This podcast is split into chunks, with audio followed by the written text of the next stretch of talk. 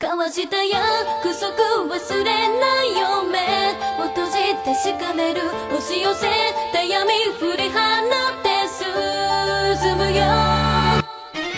Hello，大家好，欢迎收听《拆弹高手》，我是糖糖。这几年国内的耽改剧都火上天了，什么《镇魂》呀、《陈情令》呀，还有这两天天天挂在热搜上的《山河令》， 这些打着擦边球、疯狂互动的 Boys Love 已然成为众多女性观众的心头好。相比我们现在谈同性之爱还要扭扭捏捏的今天，早在上世纪七十年代的日本，就有一波女性漫画家用美少年之爱掀起了少女漫画的改革巨浪。他们就是现代耽美漫画的鼻祖，引起了浪潮，至今仍未消退，并且影响深远。今天我就跟大家捋捋日本那些年彪悍的漫画家大姐姐们。一说到少女漫画这四个字，我不知道你们脑海里浮现出来的是什么样的漫画形象和故事。反正对于我来说，就是长睫毛、大眼睛，嘴里喊着卡哇伊，穿着都是粉红色，走路蹦蹦跳跳，性格温柔可爱，眼里都是男神，一不小心就遇上了一吻定情。接下来的剧情好像就是结婚生子，做一个好老婆，一个好妈妈。嗯。感觉自己刚刚把好多漫画的名字都打在公屏上，不知道会不会一下得罪很多听众呢？不管了，言归正传，骂我就骂我吧。对以上少女漫画刻板印象不满意的可不止我一个人，不过他们可比我牛，我怂，我只敢在节目里吐吐槽，而他们呢，直接成立了一个组织，发誓要对日本少女漫画进行彻底的改革。这个组织就叫大泉沙龙，核心人物有三人，分别是漫画家竹宫惠子、秋尾望都以及他们的军师增山法会。年轻的听众应该都不认识他们，我简单介绍一下：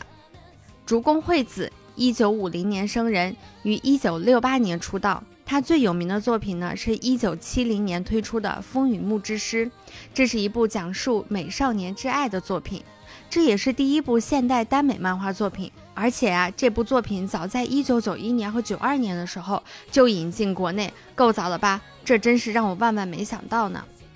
而另外一位秋尾望都呢，则是在一九七一年就发表了包含性别转换和同性之爱的漫画作品《雪之子》，直到今天，很多人都接受不了性别转换这样的设定，可想在七十年代，这样前卫的作品引起了多大的轰动。最重要的是下面这个第三位，也就是他们的军师增山法会。增山法会生于东京，家庭条件非常好，从小呢他就接受了古典音乐啊、文学、电影等多方面的文化熏陶，尤其是在音乐和文学方面都有极深的造诣。可是他曾经的梦想却是想当一名漫画家。一次机缘巧合啊，增山法会通过杂志认识了秋尾望都，并且成为笔友，后来又认识了竹宫惠子。三个女孩子凑到一起呢，发现不仅彼此志趣相投，更重要的是，她们对于少女漫画的理念也很相似。成为好朋友之后呢，这三个人就经常聚在一起。有一天，增山法会给另外两个人吐槽，他说：“你不觉得现在的少女漫画根本没有一部谈得上有趣的吗？而且毫无深度。难道这真的是想让读者看的那些东西吗？为什么这样的东西还能刊登在杂志上呢？”当时的情况确实如增山法会所说，随着青年漫画的异军突起，涌现了大量有深度、有思想的优秀作品。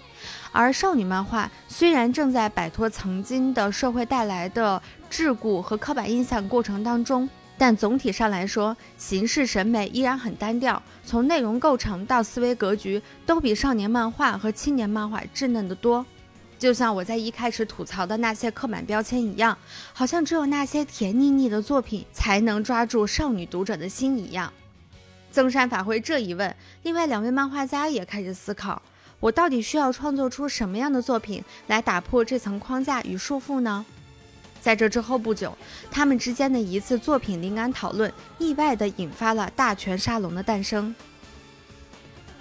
要在二十年之内改变漫画界。改变少女漫画，要用少女漫画掀起一场革命，这是大泉沙龙成立之时增山法会的豪言壮志。当然，他也是这么践行的。他对竹宫惠子表达说：“那种女主人公瞪着大眼睛，打开窗户，窗户外面再画一个远景的埃菲尔铁塔，旁边配上一句旁白：“啊，巴黎呀！”这种甜腻腻的少女漫画，你绝对不能画。虽然我的漫画画的不好，但我知道什么是一流的漫画，所以你一定要成为能够被我承认的一流漫画家。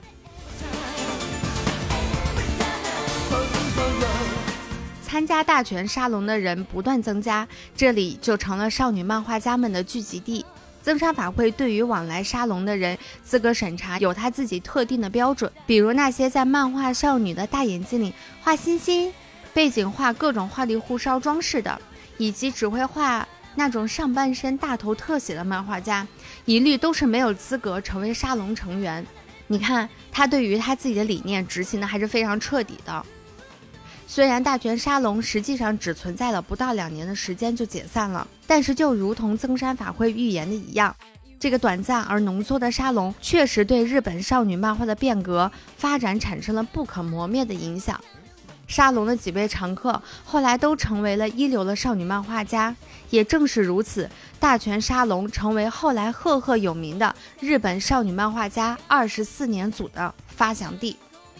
这个二十四年组啊，是指是说日本活跃于一九七零年代的一批优秀少女漫画家的统称，全名花之二十四年组或昭和二十四年组。他们所创作的少女漫画，无论从题材还是创作思想上，都已经超脱了既往的传统少女漫画，形成了独特而且具有某种个性特质的漫画世界。